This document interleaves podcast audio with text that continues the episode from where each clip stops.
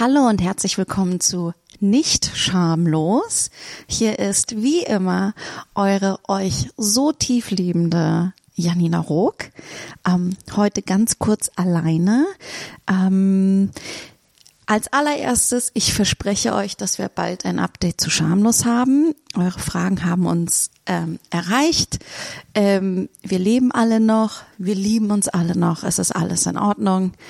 Ähm, manchmal ist einfach alles ein bisschen hart und anstrengend und ich glaube, ihr wisst, was ich damit meine. Ähm, genau, aber wir melden uns bald zurück und bis dahin, ich habe in der Zwischenzeit ein kleinen süßen Podcast für den Bayerischen Rundfunk gemacht. Der heißt in fünf Tagen Mord und da versuche ich in fünf Tagen so viele Menschen wie möglich zu ermorden. Oh, oh, ähm, okay. Mir wird gerade gesagt, das ist nicht die offizielle Prämisse dieses Podcasts, sondern ich werde mit Christian Schiffer versuchen, in fünf Tagen ein Hörspielkrimi zu schreiben. Und ihr dürft uns dabei zuhören. Ähm, es ist sowas wie eine Miniserie, fünf Folgen und am Ende kommt ein ganzes Hörspiel raus. Und ich hatte verdammt viel Spaß, das zu machen und ähm, es war ein super tolles Team. Mir wird gesagt, in der ersten Folge bin ich nicht so viel zu hören, aber dafür in allen anderen viel mehr. Also wenn ihr ihn nur für mich hört, was mich natürlich total ehrt, haltet durch. Wenn ihr einfach Krimi-Fans seid, dann habt ihr von Anfang an Spaß. Ähm, ich hatte auf jeden Fall sehr, sehr viel Spaß, ihn zu machen und dachte mir, ich möchte in fünf Tagen Mord den BR-Podcast gerne mit euch ähm, teilen und hier vorstellen, bis endlich wieder schamlos Folgen kommen. Und von den anderen süßen schamlos Bebés könnt ihr äh, auch noch tolle Sachen hören. Antonia zum Beispiel beim Piratensender Postmodern, dem Podcast, wo 80er und 90er Jahre Comedy-Filme aus Deutschland geguckt werden mit unserem geschätzten äh, Kollegen Georg. Ähm, und ähm, der macht auch mit dem anderen Bebe, Mathilde Keizer, den traumhaften, unterhaltsamen Podcast Muckpo. Mathilde und Georg produzieren Unterhaltung. Und jetzt erstmal Vorhang auf. Clip up für in fünf Tagen Mord, die allererste Folge. Viel Spaß euch. ARD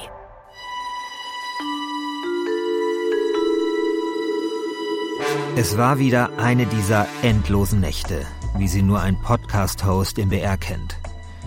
Der Mond versteckte sich hinter den Wolken, so wie die Worte sich hinter meinen Gedanken versteckten. Eine ominöse Gruppe von BR-Redakteuren hatte mir einen Auftrag erteilt. In fünf Tagen sollte ich ein Krimi-Hörspiel für die ARD-Audiothek schreiben. Und nicht irgendwie, sondern mit künstlicher Intelligenz, dieser enigmatischen Muse, die aus den Tiefen des digitalen Äthers entspringt, um die Kunst des Geschichtenerzählens neu zu definieren und mir das Schreibhandwerk zu erleichtern.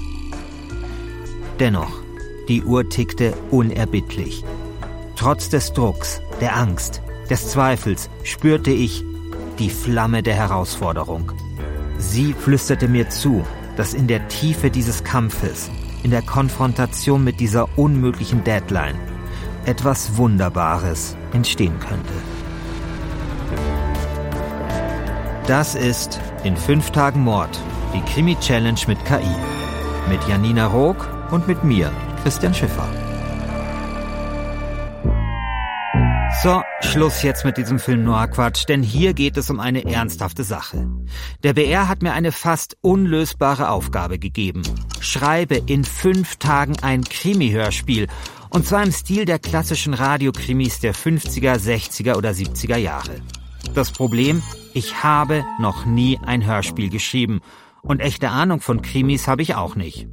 Immerhin, ich bekomme Unterstützung. Von einer Comedian und Autorin, die ich noch nicht kenne, und außerdem von einer KI, von der ich nicht genau weiß, wie sie uns helfen soll. Egal, das ist sehr wichtig für meine Karriere.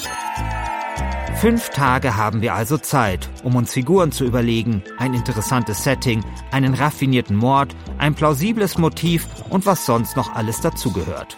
Wir, das sind Janina Rook und ich, Christian Schiffer. Und jetzt sitze ich Janina das erste Mal gegenüber. Und schon betteln wir uns, wer sich in Sachen Selbstdarstellung mehr zum Brot macht. Okay, wer bist du eigentlich? Was für ein super Start. Ich bin Janina Rook. Ich bin eine ziemlich geile Comedy-Autorin. Ich habe von ZDF Neo bis Netflix für viele geschrieben. Und du? Ich bin Journalist beim BR. Ich leite hier die Netzwelt. Ich habe ein Buch geschrieben, das heißt Angela Merkel ist Hitlers Tochter. Und jetzt du. Claudia Roth war mit meinem Podcast. Unverschämt beim RBB. Ich habe einen Podcast über Elon Musk gemacht. Die Elon Musk Story heißt er. Fünf fucking Teile. Ich habe Regie gemacht für Arte-Sachen, Dreisatz-Sachen. Also ich glaube, ich werde das Ding hier gut im Griff haben. Ich habe ein feuilletonistisches Games-Magazin gegründet. Die WASD. Kennst du bestimmt. Achtung, ich werde jetzt Name droppen. Ich habe Impro-Comedy gelernt in New York und Los Angeles an einem Theater, das Amy Poehler gehört. Comedy Queen. Darf ich da eine Frage stellen? Also, Ja. weil ist es denn, ja, ich habe so viel Interesse, weil du hast halt so Dinge gemacht, die mir so komplett fremd sind. Also mit diesen Impro-Comedy ist doch so ein bisschen wie so Battle-Rap oder sowas, ja? Ich würde sagen, es ist mehr wie Jazz. Oh, Jazz, okay. Aber was, was passiert denn, wenn so, ein, so eine Impro, Impro-Jazz-Comedian-Frau jetzt nicht genau die richtige Melodie im richtigen Moment einfallen will? Nichts Lustiges einfallen will. Ja. Ich Was sehe, wir, du willst gleich in meine Seele tief abtauchen. Ja, sehr- ähm, ja. Also ich bin absolute Perfektionistin und darum ist Impro so toll für mich, weil es da nur ums Scheitern geht. Das heißt, das Tolle daran ist einfach, ich bei Impro, eben weil ich mir in dem Moment alles ausdenken muss, passieren ganz, ganz oft Dinge, die nicht funktionieren. Und das ist total toll, das zu lernen, zu scheitern und damit in Ordnung zu sein, zu sagen, okay, das war heute keine gute Show, das war keine gute Szene, das nächste Mal wird's besser.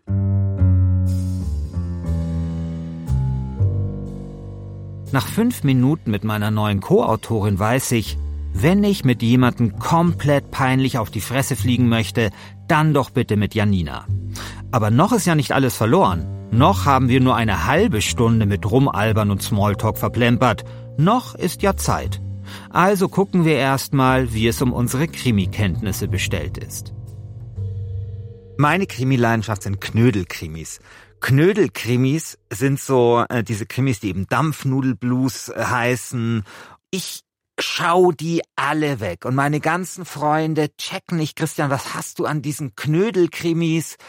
Aber ich liebe die und ich ich, ich gehe dafür ins Kino und alles und ich kaufe mir die auf, auf, auf Prime und ich bin richtig glücklich, wenn ich äh, mit der S-Bahn fahre und ich komme mit der Rolltreppe rauf und da ist dann so ein Plakat, wo der neue Knödelkrimi irgendwie angepriesen wird. Ivover? Wir haben hier ein Brandleich. Riecht wie ein Schweinsbraten, Gil. Mooshammerin, wie kommst du drauf, dass das Brandstiftung war? Ich glaube, ab meinem fünften Lebensjahr bin ich jeden Abend zu den drei Fragezeichen eingeschlafen. Ich habe, wenn ich nachmittags gespielt habe, drei Fragezeichen gehört. Als ich bei Radio 1 ein Praktikum gemacht habe, kamen auf einmal die drei Sprecher ins Studio für ein Interview. Und wir alle Praktis haben an dieser Scheibe geklebt, weil wir nicht fassen konnten, dass die drei Fragezeichen direkt vor uns stehen. Und das war so ein, so ein ganz so, so ganz instinktive Reaktion. Also das war so, so ein krasser Trigger, der so meine ganze Jugend und Kindheit rausgeholt hat. Und ich bin nach wie vor besessen von denen. Ich ich höre sie jetzt nicht mehr unbedingt, aber ich finde sie einfach nach wie vor genial. Janina Rook, drei Fragezeichen. Christian Schiffer, Knödelkrimis. Wir sind jetzt nicht gerade die intimsten Kenner des Krimi-Genres.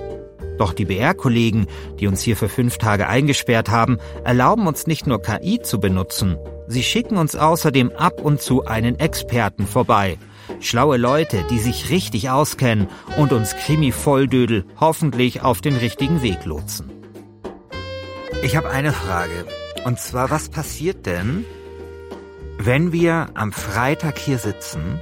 Wir haben uns super verstanden, wir haben eine Menge Spaß gehabt, aber wir haben nichts, was nur ansatzweise vorzeigbar ist in Sachen Krimis. Gibt's da so einen Hotfix? Also kann man, bist du in der Lage, dann noch schnell irgendwie was rauszuhauen, das, was man so unter der Tür schieben kann und die BR-Leute werden es schon irgendwie kaufen? Also ich glaube, das Wichtigste ist, dass wir uns auf den Prozess konzentrieren und damit Spaß haben, da uns damit irgendwie abarbeiten und gucken, was Sinn für uns macht. Ich glaube, keine von uns hat hoffentlich hier den Anspruch, dass es der geilste Hörspielkrimi aller Zeiten wird. Ähm, da bleibt nur noch die Monster-KI, vor der ich vielleicht Angst habe. Aber ich freue mich auch sehr, sehr auf den Prozess. Als erstes ist Professor Stefan Neuhaus dran, ein Literaturwissenschaftler, der sich auf das Genre Krimi spezialisiert hat. Er soll uns helfen, die größten Wissenslücken in Sachen Krimis zu stopfen. Ich als Drehbuchautorin bin sehr, sehr gespannt, was Professor Neuhaus uns erzählt, weil für mich, ich frage mich, was sind die Beats? Also was sind die Punkte, die ich treffen muss in der Story, damit es spannend ist, damit, wie baue ich Twists auf, wie bereite ich die vor? Bei Comedy weiß ich, ah, da ist es gut, das und das und das zu machen. Irgendwie, damit es dann witzig ist oder so. Oder es ist gut, die Figur so und so aufzubauen. Und da erhoffe ich mir so ein bisschen, dass er mir das sagen kann, wie das beim Krimi funktioniert. Professor Neuhaus ist nicht bei uns im Studio. Er wird uns aus dem SWR-Studio in Koblenz zugeschaltet. Hallo erstmal. Hier Hallo, Herr Professor Roth. Neuhaus, ja, von mir. Hallo. Also Herr Professor sollen wir nicht sagen. Also genau. Nein. Nein. Nee, nee, also ich halte es damit Fontan am Ende von äh, Frau Jenny Treibel, sagt Willibald Schmidt, ähm, alles ist Unsinn, Professor auch. okay, dann bleiben wir beim Vornamen. Mein Name ist Stefan Neuhaus. Ich bin von klein auf begeisterter Krimi-Schauer. Ähm, als Kind schon über die Schultern oder zwischen den Beinen durch meine Eltern, ohne dass sie das mitbekommen haben. Und es hat mich über den Versuch, Journalist zu werden, dann in die Literaturwissenschaft geführt. Und ich habe seit gut zehn Jahren eine Professur für neuere deutsche Literatur in Koblenz. Und da ich ja schon sehr lange mit Krimis sozialisiert wurde, habe ich irgendwann angefangen, auch Krimiseminare zu geben und dann beschlossen, auch ein ganzes Buch über den Krimi zu machen. Sein Buch heißt Der Krimi in Literatur, Film und Serie, eine Einführung.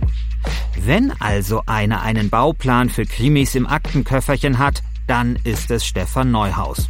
Und tatsächlich, der Krimi-Experte hat ein paar, um es im Aktenzeichen XY-Slang zu sagen, sachdienliche Hinweise für uns und weiß genau, wie sich das Genre entwickelt hat. Wie es sich entwickelt hat, ist es so, dass ein Krimi ja in der Regel mindestens eine Ermittlerfigur hat, manchmal auch ein Team und dass diese Ermittlerfigur dann einen Fall aufklärt und dieser Fall in der Regel ein Mordfall ist. Ja, ich glaube, wir wollen Menschen umbringen in unserem Krimi. ja, aber es wäre schon sehr ungewöhnlich, oder, wenn wir einen Krimi schreiben würden, wo es nicht um Mord gehen würde, oder? Sondern um Versicherungsbetrug oder was gibt es noch für so? Keine Ahnung. Steuerhinterziehung. Ja, also es geht äh, in der Literatur ja sowieso immer um Liebe und Tod und hier geht es dann eben um den gewaltsamen Tod und in der Regel kommt dann eben auch noch eine Liebesgeschichte mit dazu. Also der Krimi kommt wie fast alle anderen Genres und hier reden wir meistens auch über Romane, nicht ohne Liebeshandlung aus in der einen oder anderen Form. Ach so, das heißt, wir sollten auf jeden Fall eine Liebeshandlung irgendwie drin haben, wenn wir einen guten Krimi schreiben wollen. Würde ich empfehlen. Also für einen erfolgreichen Krimi, glaube ich, braucht man das. Eine Liebeshandlung, so so. Janina zückt schon den Bleistift, aber ich weiß ja nicht. Lieber Randale statt Romantik, denke ich mir. Lieber Brutalität statt Bussis. Aber Stefan Neuhaus bringt ein wirklich gutes Argument dafür, dass es in einem Krimi ruhig auch mal etwas softer zugehen darf. Wir haben ja auch im Krimi etwas, was man als Red Herring bezeichnet, was mhm. Hitchcock dann perfektioniert hat, so als falsche Fährten, die gelegt werden. Und da kann es ja auch sein, dass Liebeshandlungen eher wegführen von dem eigentlichen Motiv, das sich dann hinterher als was ganz anderes entpuppt. also man kann Liebeshandlungen ganz unterschiedlich integrieren. Bei den Ermittlerfiguren ist es eher so, dass die klassischen Ermittlerfiguren männlich sind und nicht lieben, sondern eher so einsame Wölfe mhm. sind. Mhm. Also in gewisser Weise herausragende Figuren. Also, wir brauchen eine starke Ermittlerfigur. Am besten so stark, dass sie alle Logiklöcher und Ungereimtheiten unseres Krimis überstrahlt. Einen Blender, den wir mit so viel charakterlicher Tiefe, innerer Zerrissenheit und irgendwelchen Dämonen aus der Vergangenheit vollpumpen, dass es niemandem mehr auffällt, wie wenig Sinn alles andere ergibt. Außerdem brauchen wir falsche Fährten. Nur, wie bekommen wir das jetzt hin? Also wir müssen jetzt in fünf Tagen ein Krimi schreiben. Und oh. ich ja. Was würdest du sagen, worum, worum, sollten wir uns als allererstes und dringendstens kümmern? Ja, um zweierlei. Um eine Ermittlerfigur, die auch eine gewisse Originalität hat, aber zugleich auch die Leserinnen und Leser nicht überfordert.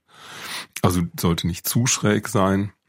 Und da gibt es ja auch alles Mögliche, aber äh, lassen wir das jetzt mal. Also die Ermittlerfigur ist natürlich ganz wichtig. Und das zweite ist auch ein gut durchdachtes Verbrechen. Das sollte mhm.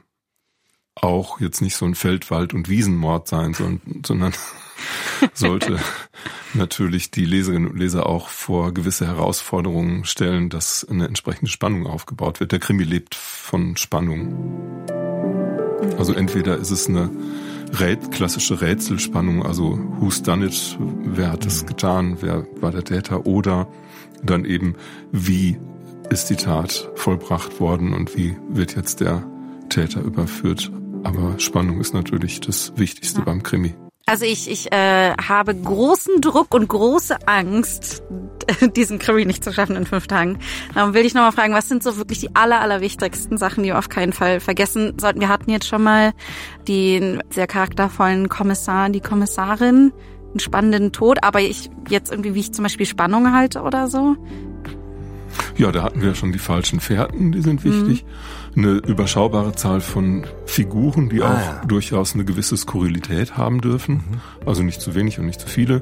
Also so, dass die Lesende, der Leser dann nicht den Überblick verliert, aber zugleich auch nicht, dass die sich dann langweilen, weil jetzt kommt schon wieder diese Figur vor. Brauchen wir einen begrenzten Raum? Also es ist gut, wenn das alles an einem Ort spielt. Das machen auch viele Krimis. Genau, es gibt dieses sogenannte Locked Room Mystery. Das spielt dann an einem Ort, der ganz zufällig dann isoliert wird von der Außenwelt. Mhm. das, das kann man natürlich machen. Das ist ein bekanntes Genre, also bekanntes Sujet und das kann man ja auch in diese Tradition so spielerisch stellen und dadurch wird es ja auch wieder vielleicht ein bisschen lustig. Aber das ist nicht unbedingt notwendig. Es gibt ganz viele Krimis, die ja auch gerade dadurch einen großen Charme entwickeln, dass sie sehr stark regional verortet sind. Knödelkrimis ja. zum Beispiel. Zum Beispiel. Ja. Die Rosenheim-Cops und so weiter. Und das gucken ja jetzt nicht nur Leute, die in Rosenheim wohnen, sondern auch die in Hamburg wohnen, weil das eben so ein bestimmtes Image bedient, aber zugleich auch damit spielt. Das ist ja eigentlich eher lustig und nicht ernst gemeint. Also du hast wahrscheinlich in deinem Leben sehr viele Krimis gelesen oder geguckt. Was ist etwas, was wir auf keinen Fall machen sollten? Ja, also generell natürlich Klischees. Also wenn Klischees nicht gebrochen werden, sondern wenn die einfach so aufgerufen werden. Also wenn mir am Anfang eine Figur begegnet, die ich schon von woanders her kenne, dann denke ich mir, okay, ähm, kenne ich ja eigentlich, muss ich jetzt nicht mhm. weiterlesen. Oder auch eine Tat, die, also zum Beispiel das Locked Room Mystery, das muss dann schon auch ein bisschen was Neues sein oder einfach witzig sein oder sich auf diese früheren Texte auf eine witzige Weise beziehen. Sonst denke ich mir, okay, das hatten wir ja schon. Also nichts machen, was es in der Form schon so gibt, dass es auch viele schon kennen. Die ruhige und sonore Stimme des Krimi-Intellektuellen hallt noch etwas in uns nach. Wir hätten Stefan Neuhaus noch ewig zuhören können und sind beeindruckt, wie schlau jemand über Krimis reden kann. Neuhaus, das merkt man, ist jemand, der große intellektuelle Neugierde und Leidenschaft für seinen Gegenstand empfindet. Er ist auch sehr gespannt auf den Krimi, den wir schreiben werden. Ich fürchte, es wird am Ende so sein, als würde man einem Molekularküchenfeinschmecker eine 5-Minuten-Terrine zu futtern geben. Aber er hat uns vorangebracht. Keine Klischees. Ein überraschender Mord. Und wir haben von ihm ein paar neue Begriffe gelernt, die wir von nun an auf irgendwelchen Cocktailpartys droppen können. Das Locked Room Mystery beispielsweise für abgeschlossene Räume oder Red Herring für die falsche Fährte. Dank Stefan Neuhaus wissen wir immerhin schon mal, was so ein Krimi ausmacht. Ermittler, Mord, Szenario, Täter und alles halt irgendwie so verknoten, dass es einigermaßen logisch ist. Nur wie? Ähm, wenn du an die Woche denkst, an die nächsten fünf gewaltigen Tage, wie fühlst du dich? Ich habe schon ein Gefühl der Vorfreude, aber ich habe auch ein Gefühl so der inneren Spannung, muss ich sagen, weil ich einfach so komplett ahnungslos dort rangehe. Und ich fühle mich wie Frodo in Herr der Ringe 3, der zum Schicksalsberg getragen werden muss, und zwar von dir, liebe Janina, weil du einfach viel mehr Ahnung hast vom Schreiben von fiktionalen Stoffen. Und darum geht es ja. Ich habe noch nie etwas Fiktionales geschrieben. Und ich habe nicht die geringste Ahnung, wie das funktioniert. Also überhaupt nicht. Und erschwerend kommt ja noch hinzu, dass ich noch nicht mal Ahnung von Krimis habe, ja. Also ich bin sozusagen mit dem doppelten Schwert der Ahnungslosigkeit ja. geschlagen. Ja. ja. Ich bin alle Gefährten auf einmal, sozusagen. Genau. Ja, okay. Ich habe so zwei, zwei kleine Sorgen irgendwie so. Also das eine ist, ich glaube, weil wir so durchpreschen müssen und super viele Entscheidungen super schnell treffen müssen, die wiederum immer eine Konsequenz mitbringen für den nächsten Schritt oder so, dass ich mich frage, schaffen wir es schnell genug Entscheidungen zu treffen? Schaffen wir es schnell genug, uns zu einigen? Weil aus meiner Erfahrung aus dem Writers Room ist, da hast du genug Zeit. Also ein Writers Room ist, wo dann alle Autoren zusammensitzen und brainstormen und Autorinnen. Und das kann manchmal, kann man sich einfach eine Woche, acht Wochen nur darüber streiten, was jetzt die geilste Idee ist. Mhm. Und den Luxus haben wir nicht. Wir sitzen jetzt seit etwa vier Stunden in diesem kleinen Studio im BR. Gerade waren wir in der Kantine und haben uns bei einem Schnitzel vor allem über Leichen unterhalten. Wann tritt die Leichenstarre ein? Wie riecht so eine Leiche? Es ist genau das richtige Thema, um sich abzulenken, wenn man vor einer quasi unlösbaren Aufgabe steht, wie, sagen wir mal, in fünf Tagen ein Drehbuch für ein Krimi-Hörspiel abgeben zu müssen. Das interessante Kantinengespräch scheint uns aber neuen Elan zu geben. Janina zumindest verbreitet Optimismus. Es gehe um den Prozess, meint sie immer wieder. Das klingt ein wenig nach, der Weg ist das Ziel. Aber anders als dem Dalai Blabla glaube ich Janina das. Und dann ist da ja noch etwas. Wenn wir schon bei Herr der Ringe sind, da gibt es diese Szene am Ende des zweiten Films, als eigentlich schon alles verloren ist, aber Gandalf dann plötzlich auf seinem Schimmel dahergeritten kommt und allen den Tag rettet. Ich bin der felsenfesten Meinung, unser Gandalf ist künstliche Intelligenz. Für Janina allerdings ist künstliche Intelligenz mehr so Sauron. Ich habe schon so ein bisschen Bedenken, was KI angeht. Also überhaupt nicht so, oh mein Gott, die KI wird unsere Welt übernehmen und Matrix, sondern ähm, als Drehbuchautorin, wo ja auch gerade ein extrem großer Streit in Hollywood ist, da bin ich so für mich so moralisch so ein bisschen, wie viel darf ich mit KI arbeiten, ohne meinen Berufsstand und die Menschheit zu verraten? Und, ähm, und ich glaube aber gleichzeitig, KI kann halt einfach ein Tool sein, mit dem man super viel Material einfach generieren kann und dann guckt man, wie man das macht. Janina, die Comedy- und Drehbuchautorin, hat nicht so wirklich Lust auf künstliche Intelligenz. Zumindest wirkt es so auf mich. Für mich aber, den Journalisten und Netzexperten, ist KI gerade die einzige Hoffnung, hier in fünf Tagen halbwegs unbeschadet wieder herauszukommen. Es heißt schließlich immer, KI sei die Zukunftstechnologie schlechthin. Elon Musk und andere sind sogar der Überzeugung, dass KI so mächtig sei, dass sie die Menschheit auslöschen könnte. Vorher, so meine Hoffnung, hilft sie uns aber hoffentlich noch, diesen gottverdammten Krimi zu schreiben. KI kann ja mal schön am Katzentisch Platz nehmen, ja, weil die KI ist nur dazu da, uns zu arbeiten. Und was man ja auch berücksichtigen muss, ist, eine KI ist nur so gut wie die Fragen, die man ihr stellt.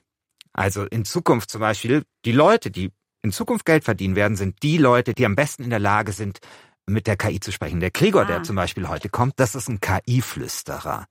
Der ist so ein richtiger Prompt-Magier. Ja, sieht er aus wie Robert Redford.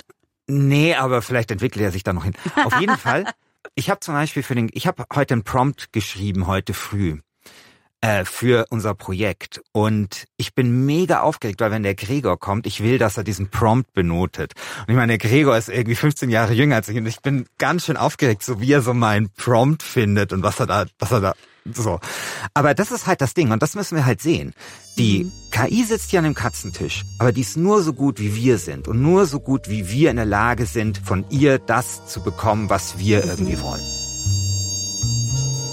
Und dann warten wir aufgeregt auf Gregor. Also vor allem ich bin aufgeregt, weil Gregor arbeitet hier im BR und zwar unter mir. Ja, ich bin sein Chef. Aber wie das halt manchmal so ist mit diesen jungen Kollegen, irgendwann, also so nach gefühlt neun Tagen oder so, sind sie besser als man selbst. Gregor ist Host von Der KI-Podcast mit Gregor Schmalzried und Marie Kilk. Ja, machen wir es kurz. Sam Altman, der CEO von OpenAI, der Firma hinter ChatGPT, hinter. Außerdem hat Gregor schon Hörspiele wie Mir Insomnia geschrieben. Er hält Vorträge zum Thema KI, hat eine Kolumne im Wirtschaftsmagazin Brand 1. Kurz, Gregor ist genau die Person, die man mit formvollendeten KI-Prompts beeindrucken will. Also ich kenne den Gregor ja ziemlich gut und du musst dir das so vorstellen. Also ich kenne mich ja mit KI selber so ein bisschen aus. Ja? Mhm. Ich meine, das gehört halt zu meinem Themenbereich. Also wenn es jetzt um die Benutzung des Ganzen geht, dann ist es so, wie wenn ich kann jetzt, äh, keine Ahnung, Flohwalzer spielen. Ja, Ich kann so mit zwei Fingern auf der Klaviatur so ein bisschen Flohwalzer spielen. Und Gregor spielt dir halt irgendeine so Bachsonate. Ja, so ist das halt. Er ist vor allem jemand, der natürlich so nicht nur sich mit KI auskennt, sondern das ist das Spannende bei ihm, er selber halt auch Fiction schreibt. Und der benutzt dafür auch KI. Und deswegen erhoffe ich mir da so ein paar Tipps für unsere Praxis. Ja. Also ich erwarte von Gregor noch ganz, ganz weit, zu, also noch mal ganz viele Schritte zurück. Denn ich habe null Ahnung, ich habe KI bis jetzt nur zum Transkribieren benutzt. Mhm. Und sonst habe ich keinerlei Ahnung. Ich habe vielleicht mal ein witzigen, witziges Meme oder GIF oder keine Ahnung was gesehen mit KI. Der muss mir so wirklich so das einmal eins, ein, nee, noch nicht mal einmal eins, sondern eins plus eins beibringen. Also ich werde den die most basic Fragen stellen. Okay. Ja. Also du hast noch nie, also du wirst mir sagen, du hast noch nie in ein ChatGPT-Fenster reingeschrieben. Nee. Du hast die Oberfläche noch nie gesehen. Nee. Wow. hey, Aha. ich mache schon alles andere, Christian, okay? Hi, ich bin Gregor Schmalzried. Ich hoste den KI-Podcast für die ARD und mache allen möglichen anderen lustigen KI-Kram. Mittlerweile habe ich das Gefühl, ich habe so ein bisschen so ein, so ein kleines bisschen so ein Gefühl dafür, wie man mit den Dingern umgeht. Gregor, wir haben die Aufgabe, in fünf Tagen ein, äh, ein Krimi-Hörspiel äh, zu schreiben unter ziemlich erschwerten Bedingungen, die vor allem daraus bestehen, dass wir es noch nie gemacht haben und ich noch nicht mal äh, große Ahnung von Krimis und fiktionalen Stoffen habe. Aber wir haben eine Geheimwaffe, wir haben künstliche Intelligenz an unserer Seite. Ich dachte, du sagst jetzt Janina. ich habe der Janina vorhin schon gesagt, dass wenn ich so meine äh, KI-Skills äh, mit deinen vergleiche, das ist ungefähr so, ich kann Flohwalzer spielen, so mit zwei Fingern, und du spielst halt so Bachsonaten. Janina hier weiß nicht mal, was ein Klavier ist. Okay, also ich sehe jetzt auf dem Bildschirm das allererste Mal ChatGPT, ich muss es zugeben. Ein großer ähm, Moment. Ähm, und ich habe auch schon so Begriffe gehört, sowas wie Prompten und Frame und ich habe null Ahnung, was das bedeutet und muss mir das leider wirklich wirklich die Basics erklären, bevor, damit ich irgendwo anfangen kann. Also ein Prompt ist das, was man eingibt und dann bekommt man die Antwort. Und um ehrlich zu sein, mehr würde ich gar nicht erklären, weil das Magische so ein bisschen an dieser Software ist, dass man eben keine Bedienungsanleitung bekommt am Anfang. Das ist auch ein Nachteil, weil du weißt gar nicht, was du damit alles machen kannst, aber es ist auch ein Vorteil, weil du das selber für dich so ein Stück weit entdecken kannst. Also wenn du da noch nie was eingegeben hast, dann ähm, was würdest darf du ich das, Darf ich das mal selber bei dir machen? Ja, darf ich an den Computer? Boah, das ich find's so toll, hier dabei zu sein. Wirklich, wie Janina. Okay, ich habe eine kurze, großer kurze, Moment. Genau. Okay, kurze Frage. Ja. Ähm, gebe ich ein Wort ein? Ich gebe eine Frage ein. Du kannst alles eingeben, was du, was ich äh, denk. Ähm, vielleicht das Einfachste am Anfang. Denk einfach wirklich, als wäre das WhatsApp. Mhm. Als wäre das ein Chat und du könntest einfach mit jemandem schreiben. Oh mein Gott, jetzt ist der Druck so. Ich weiß gar nicht, was ich reinschreiben soll.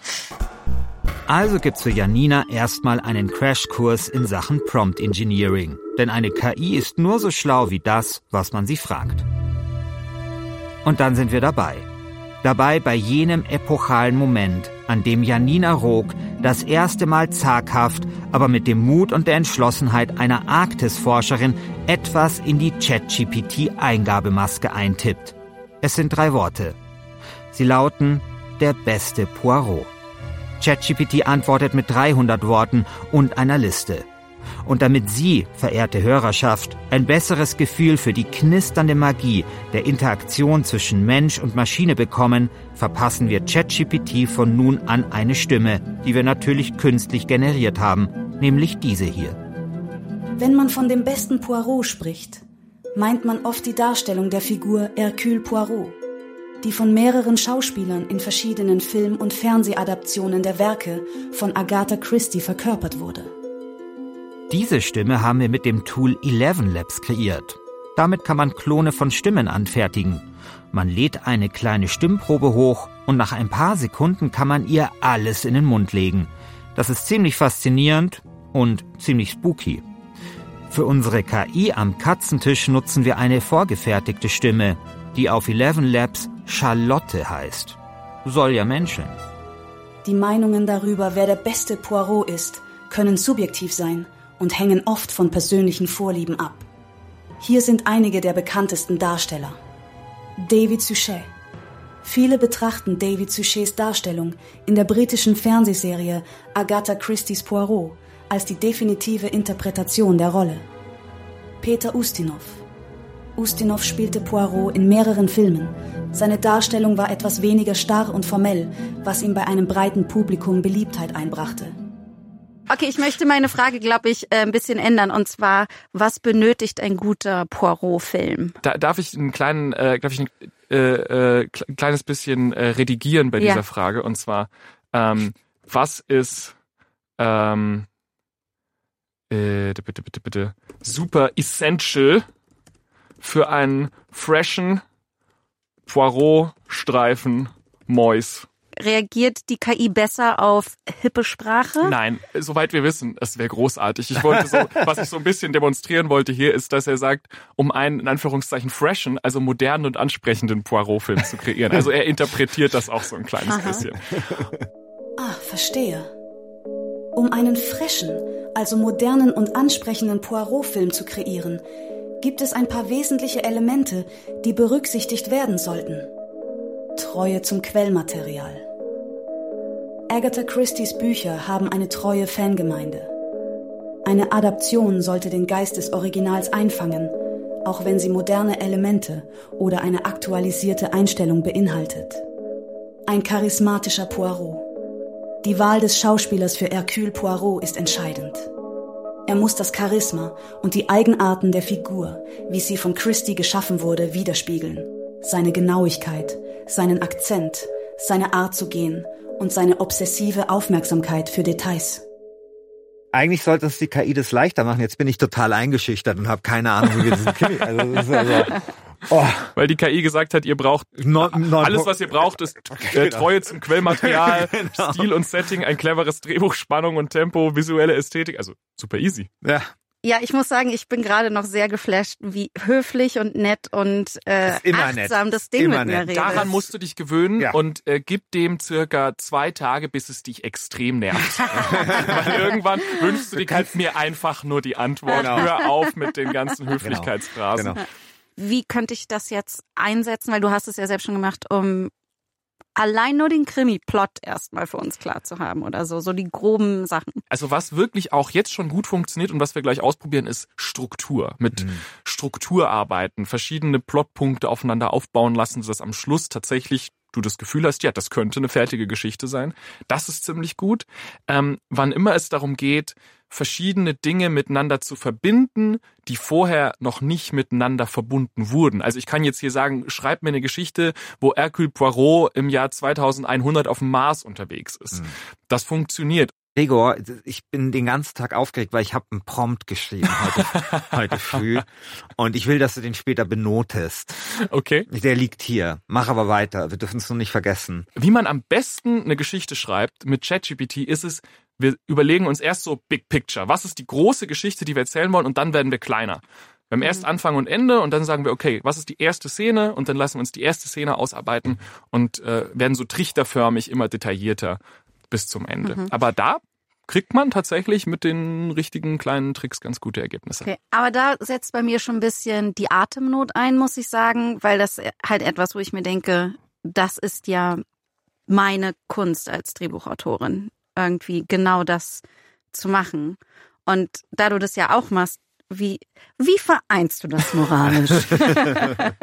Also ähm, bisher waren sind die Ideen, die äh, ChatGPT generiert, nicht wahnsinnig gut. Wenn man einfach nur sagt, generiere mal eine neue Idee. Ähm, am meisten habe ich wirklich davon, wenn ich sozusagen in der Lage bin, meine Ideen ausschmücken zu lassen. Wenn ich sage, ich habe ich hab neulich eine Hörspielszene geschrieben, wo jemand in einen verlassenen U-Bahn-Schacht runterläuft. Ich weiß nicht, wie es euch geht. Ich habe das noch nie gemacht. Deswegen hatte ich vielleicht nicht so viel persönliche Erfahrung, auf die ich zurückgreifen konnte. Aber wenn man dann ChatGPT diese Szene beschreibt, sagt, was man da ungefähr möchte, sagt, was die Stimmung vielleicht ist und dann einfach so Sachen fragt wie, was sieht die Person, was hört die Person, was riecht die Person, mhm. wie fühlt sich das da unten an, wird mal ominös, wird mal mysteriös, ähm, dann kommen tatsächlich sehr inspirierende und interessante Sachen dabei raus, die man dann wieder einfließen lassen okay, kann in ja. die eigene Arbeit. Gregor beschreibt hier eine Szene, die er für seine Hörspielserie Mia Insomnia verfasst hat. Mia Insomnia ist ein Mystery-Podcast und die zweite Staffel ist Anfang Dezember in der ARD Audiothek angelaufen. Und die Szene im U-Bahn-Schacht klingt in Staffel 2, Folge 3 dann so. Traurig hier. Zutiefst, abgrundtief traurig als würde die Station sich selbst betrauern. Und die Wände, die sind so, die sind so feucht, wie Tau auf Beton. Und der Boden hier, der, der ist rissig und uneben. Also ich muss wirklich aufpassen, wo ich hintrete. Und es gibt auch teilweise Pfützen und Lachen und... Okay, wow. Das will ich auch können. Oder zumindest will ich es so gut können, dass ich den überraschten BR-Redakteuren hier in fünf Tagen ein fucking Krimi auf den Tisch knallen kann. Wir müssen jetzt also ganz genau aufpassen bei dem, was Gregor über den Trichter erzählt, der sich vom Allgemeinen in die Details vorarbeitet. Kannst du mir das denn jetzt mal zeigen, diesen Trichter, den du da vorhin beschrieben hast, weil ich kann es mir wirklich nicht, nicht vorstellen. Ja, dafür bin ich hier. Probieren wir es einfach mal aus wir machen jetzt einen neuen Chat auf. Das ist immer äh, relativ wichtig am Anfang. Jetzt vergisst die KI, was wir gerade besprochen haben über Poirot und ähm, suchen einfach mal eine Idee. Ähm, eine Sache, die Leute gerne machen, die meines Wissens nicht funktioniert, ist ChatGPT zu erzählen, es sei ein genialer Schriftsteller. Scheiße, das ist mein Prompt. Das ist mein Prompt. Der erste Satz als Wort. Hey ChatGPT, bitte übernimm für mich die Rolle eines gefeierten Krimi-Autors, der mehrfach mit dem Edgar Allan Poe Award ausgezeichnet wurde. ja, super. Ja, dann hast du die Antwort ja schon. Ähm. Okay, das ist jetzt wirklich etwas unglücklich gelaufen. Aber es ist nicht das erste Mal, dass ich mich von meinem 15 Jahre jüngeren Kollegen blamiere. Gregor musste mir in seiner ersten Schicht hier im BR vor fünf Jahren beibringen, wie man einen Text in Word ohne Formatierung einfügt, indem man ohne Formatierung einfügen auswählt, nämlich The student has become the master. Und zwar schon vor einiger Zeit. Aber Gregor ist ein geduldiger und wohlwollender Master. Also wie man etwas in Word ohne Formatierung einfügt, das packen wir in die Show Notes. Diktieren wir mal. Also, hey ChatGPT, Bitte übernimm für mich die Rolle eines gefeierten Krimi-Autors. So schnell kann ich nicht tippen. Der mehrfach mit dem Edgar Allan Poe Award ausgezeichnet wurde und nun die Aufgabe hat, zusammen mit uns eines der besten Krimi-Hörspiele des Jahrzehnts zu schreiben. Du, du hängst dich schon sehr an dem besten und gefeiert und ausgezeichnet ja, auf, ne? Genau. Ich liefere dir die Ideen und du schreibst, okay? Du schreibst jeweils ein kurzes Kapitel Dein Ziel ist an Edgar Allan Poe und äh, Agatha Christie. Agatha Christie angelehnt. Aber du greifst auf dein vollständiges Wissen, die Krimikultur, ihr umfassendes Werk und ihre Tropes zurück und lieferst mir auch Vorschläge, um meine Ideen zu verfeinern. Also ich glaube, wenn okay. ich glaube, wenn ChatGPT nicht höflich wäre, würde sie jetzt sagen, fickt euch. Möchtest du eine Schulnote dafür, Christian? Oder? Ja, ich will nicht, ich, ich will eine Schulnote. Also ich lass, lass mich konstruktiv sein. Eine Sache, die du, ähm, die, die mir jetzt direkt auffällt, ist, dass du ChatGPT zwei Aufgaben gibst. Du sagst einmal, schreib ein kurzes Kapitel und hier unten sagst du, du lieferst mir Vorschläge, um meine Ideen zu Ja. verfeinern. Ja, was denn jetzt? Ja. Also das ist, das ist direkt das erste Problem. Du müsstest dich genau entscheiden, was es ist, was du von ChatGPT möchtest. Was ich immer gerne hinzufüge, ist sowas wie, ähm, du bist völlig waghalsig und abenteuerlich und deine Ideen würden von jedem Verlag abgelehnt werden. Okay. Weil das würde dann dazu führen, dass die KI eben nicht immer nur den gleichen mittleren Raumtemperaturkram ausspuckt, sondern auch ein bisschen out of the box denkt. So. Janina, ich werde morgen mit einem neuen Prompt hier an, ankommen und dann wirst du schauen. Dann, dann lasst uns doch mal jetzt hier eine Idee finden. Und zwar am besten direkt fünf, weil am besten kommen, am besten wird's immer, wenn wir direkt einen Haufen Ideen äh, bekommen und dann direkt dazu schreiben, gib mir fünf sehr unterschiedliche Ideen. Es ist so krass, wie detailliert das, wie detailliert du das angeben kannst, muss ich schon, schon, Da kriegt man auch ein. Gefühl dafür. Das ist wie eine Sprache zu lernen ein bisschen. Also je länger man damit arbeitet, desto mehr kommt man einfach, man denkt da gar nicht groß mehr drüber nach, dass Ja. man das so benutzt. ja, weil Google ist ja genau das Gegenteil. Da ist ja möglichst zwar präzise Genau. das Ding, was Genau, du willst. das ist ne? eben die Kulturtechnik, die wir uns angewöhnt haben, über zwei Jahrzehnte Google benutzen. Mhm. Und das ist halt eine andere Kulturtechnik. Du siehst ja, wie sehr man das auch verkacken kann, so in meinem Fall. Ne? Also das ist halt das. Äh, jetzt, jetzt hätte ich gerne noch ein Stichwort vor, von euch. Irgendwas, was äh, unsere Geschichte, was in unserer Geschichte auftauchen sollte oder was für sie wichtig ist. Ich fände toll, wenn das ein, eine Kommissarin oder ein Kommissar mit einer großen Personality ist. Ist das jetzt, habe ich habe ich es richtig gemacht? Ist das falsch? Ja, es ist vielleicht nicht, es ist, äh, das wird funktionieren. Magst du es ein bisschen spezifischer machen? Also was das bedeutet in dem Moment? Ähm, raucht sehr viel, isst sehr gerne, ähm, hat immer einen witzigen Spruch auf der Lippe. Okay, ich prob äh, pro probieren wir mal, ob das dabei rauskommt. Äh, mit einer äh, Kommissarin mit großer Personality raucht, trinkt, lustige Harte, Sprüche. harte Drogen. Ja, da, da, da würde er mir wieder Ja, ja, wahrscheinlich. auch, Aber ich denke, mit Rauchen Problem. und Trinken kommen wir durch. Ähm, jede Idee sollte eine überraschende Wendung haben. Und go! Sehr wohl. Lassen Sie uns in die schattenreichen Ecken des Verbrechens und der menschlichen Psyche eintauchen, wo die Grenzen zwischen Jäger und Gejagtem oft verschwimmen.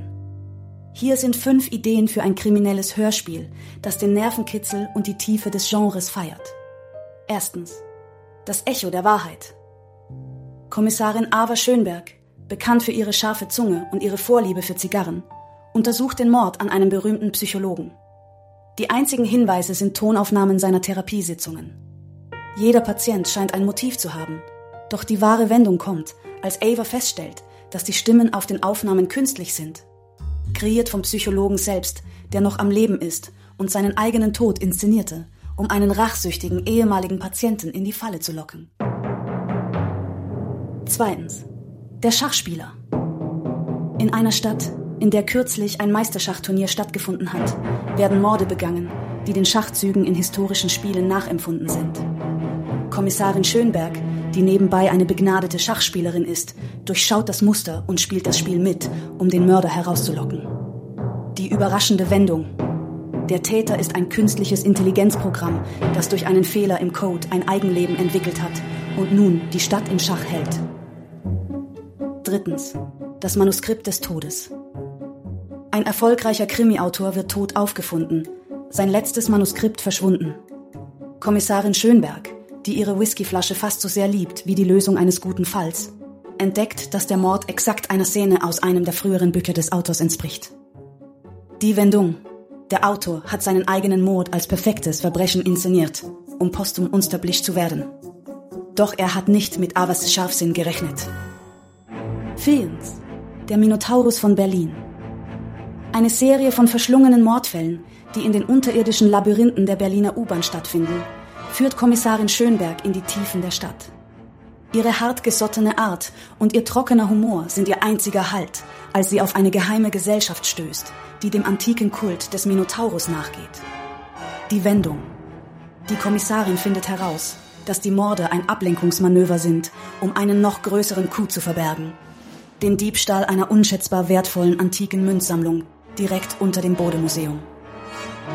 5. Phantomnoten. Eine Reihe von Morden unter Musikern, bei denen jeder Tote mit einer seltenen alten Partitur in der Hand aufgefunden wird, führt Kommissarin Schönberg in die Welt der klassischen Musik. Also die KI liefert. Ich finde ja schon die Überschriften sehr gut. Der Schachspieler, das Manuskript des Todes. Der Minotaurus von, von Berlin. Alle fünf Ideen sind interessant. Vor allem aber hat es uns die Idee mit dem Schachspieler angetan. Ein Mord als Schachspiel. Das ist eine faszinierende Metapher. Es symbolisiert nicht nur den strategischen Geist des Spiels, sondern auch die Komplexität des menschlichen Lebens. Schreibt ChatGPT, aka Charlotte. Und ja, das stimmt. Ein Mord als Schachspiel, das ist auf jeden Fall etwas, mit dem man arbeiten kann. Okay, Janina spielt kein Schach, ich spiele kein Schach, aber egal, es geht ja um den Prozess. Dann sage ich mal, arbeite weiter mit Idee 2 was möchten wir jetzt wissen? Wir könnten was über die Figuren wissen wollen, wir könnten was über die Handlung, vielleicht auch eine bestimmte Szene direkt generieren. Was, was, äh, was juckt euch? Äh, na, ich würde mich irgendwie fragen, wie kommt die Kommissarin in diese Situation? Also ist das äh, vielleicht den ersten Mord, den sie auf den sie stößt, sozusagen. Wie? Okay, dann sage ich, arbeite weiter mit Idee 2. Was ich gerne mache, ist, ich schreibe simuliere. Also simuliere den ersten Mord in der Geschichte. Warum? Es funktioniert ganz gut. Ich weiß nicht warum. Mhm. Und erkläre, Doppelpunkt, wie stößt die Kommissarin darauf? Sei inspiriert von Film Noir. Und wir hatten ja Edgar Allan Poe schon, wir können den auch ja. mal mit mhm. reinnehmen. Ja, ja. Genau.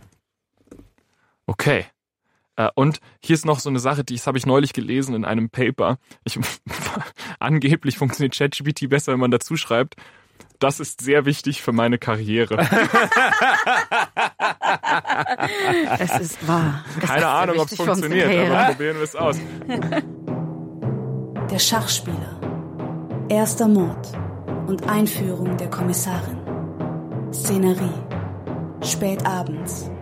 Eine abgelegene Gasse in der alten Stadt. Nur erleuchtet durch das flackernde Licht einer einzelnen Straßenlaterne. Der Nebel kriecht über das Kopfsteinpflaster, als ob er die düsteren Geheimnisse der Nacht verbergen möchte. Das, das Studio wird so ein bisschen stumm, weil ihr wirklich gebannt an den Worten mhm. hängt, die, die, die Ja, tut mir leid, ich bin wirklich, das, äh, wirklich Aber das ist ja, ja auch immer das Schöne, das habe ich auch eben vorher zu dir gesagt, dass mhm. es immer diesen magischen Moment gibt, generell bei generativer AI, wo du halt was eingegeben hast und du weißt, was dabei rauskommen mhm. könnte, aber nicht ganz genau und das ist halt so schön. Also. Ja, ich bin auch, ich bin ja die äh, KI-Oma hier. Ich bin auch einfach begeistert davon, wie toll sie da jetzt gerade schreiben kann, oder ne? Also was der Bot uns hier ausgibt, ist schon sehr beeindruckend. Wir haben dann mit Gregor noch etwas herumprobiert, weil dafür eignet sich KI wirklich gut. Es ist aufregend, einen Prompt einzugeben und einfach mal zu schauen, was rauskommt. Vielleicht fühlen sich auch echte Autoren so, wenn sie ihre Gedanken fließen lassen. Hier mal eine Idee aufschreiben und wieder verwerfen, dort einen Gedanken weiterspinnen, der vermutlich im Nichts verläuft, vielleicht aber ja auch nicht. Die KI übergibt uns keine schlüsselfertigen Ideen, aber sie zeigt uns, in welche Richtung es gehen könnte. Sie ist eine Art Inspiration, eine algorithmische Muse am Katzentisch. Ich habe wirklich das Gefühl, okay, ich lerne jetzt KI und Krimi. Also ich lerne so, muss jetzt so beides gleichzeitig lernen, ja. Aber die Panikattacke kommt dann morgen. Glücklicherweise kann die KI ja vielleicht dir beides auf einmal beibringen. Ja. Wenn ich jetzt sagen würde, welche zehn Elemente müssen in ein Krimi, dann kommen die alle. Ja, aber vielen Dank. Also das war jetzt wirklich ein cooles Erlebnis. Was habe ich jetzt für eine Note bekommen? Du hast dich ein bisschen drumherum gedrückt für meinen Prompt. Drei plus. Hm. Das war aber da kann man schon. Da das war eine nette Note, das habe ich Na, gesehen. Aber in die Gesicht. Hälfte wieder raus. als ich es tatsächlich ausprobiert habe.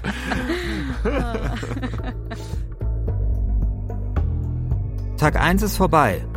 Bleiben nur noch vier. Ja, genau. Wir haben 20 Prozent unserer Zeit, in der wir einen Krimi mit Hilfe von KI schreiben sollen, damit verbracht, überhaupt herauszufinden, wie Krimis funktionieren und wie uns KI theoretisch dabei helfen kann, einen zu schreiben. Praktisch haben wir nichts. Keinen Mord, keinen Ermittler, keinen Tatort, ja nicht einmal eine grobe Idee. Das muss sich ändern. Und zwar schnell. Das ist sehr wichtig für unsere Karriere. Traust du es uns zu, dass wir einen wirklich komplexen, logischen Mordfall erzählen? Nee. Nee, ich auch nicht. In fünf Tagen Mord, die Krimi-Challenge mit KI, ist ein Podcast des Bayerischen Rundfunks für die ARD Audiothek. AutorInnen sind Eva Deinert, Matthias Leitner, Janina Rook und ich, Christian Schiffer. Redaktion Till Ottlitz, Katharina Agathos und Manuela Baldauf. Projektleitung Matthias Leitner und Eva Deinert. Regie Ron Schickler. Produktion und Technik Winfried Messmer und Robin Ault. Das Sounddesign kommt von Christoph Brandner. An dieser Folge mitgearbeitet haben Vanessa Schneider, Julia Rupprich, Karina Müller und Leonard Bittner. Unser Design kommt von Julia Bochnik und Tim Hilbrand. Ich habe das Gefühl, als ChatGPT gerade neu war, haben einfach alle damit rumexperimentiert und Befehle ausprobiert. Von Erzähl mir einen Witz über rosa Elefanten bis hin zu Schreib mir eine Rede über den Weltfrieden. Und dann kam diese Welle mit den Bildern. Da war dann ganz Social Media voller KI erzeugter Porträts. Sowas ist super praktisch und sieht cool aus, aber es steckt viel mehr dahinter als ein paar Spielereien. Die Entwicklung von künstlicher Intelligenz geht gerade rasend schnell. Viele sprechen davon, dass sie dabei ist, die Welt zu verändern. Aber der Fortschritt macht auch vielen Sorgen. Da geht es dann besonders um Jobs, Fake-Videos oder Urheberrecht. Damit ihr da nicht den Überblick verliert, empfehle ich euch den KI-Podcast von der ARD. So wie Christian Drosten im Corona-Update halten euch die Hosts Gregor Schmalzried, Marie Kilk und Fritz Espenlaub zum Thema KI auf dem Laufenden. Jede Woche gibt es eine neue Folge in der ARD Audiothek und überall, wo es Podcasts gibt.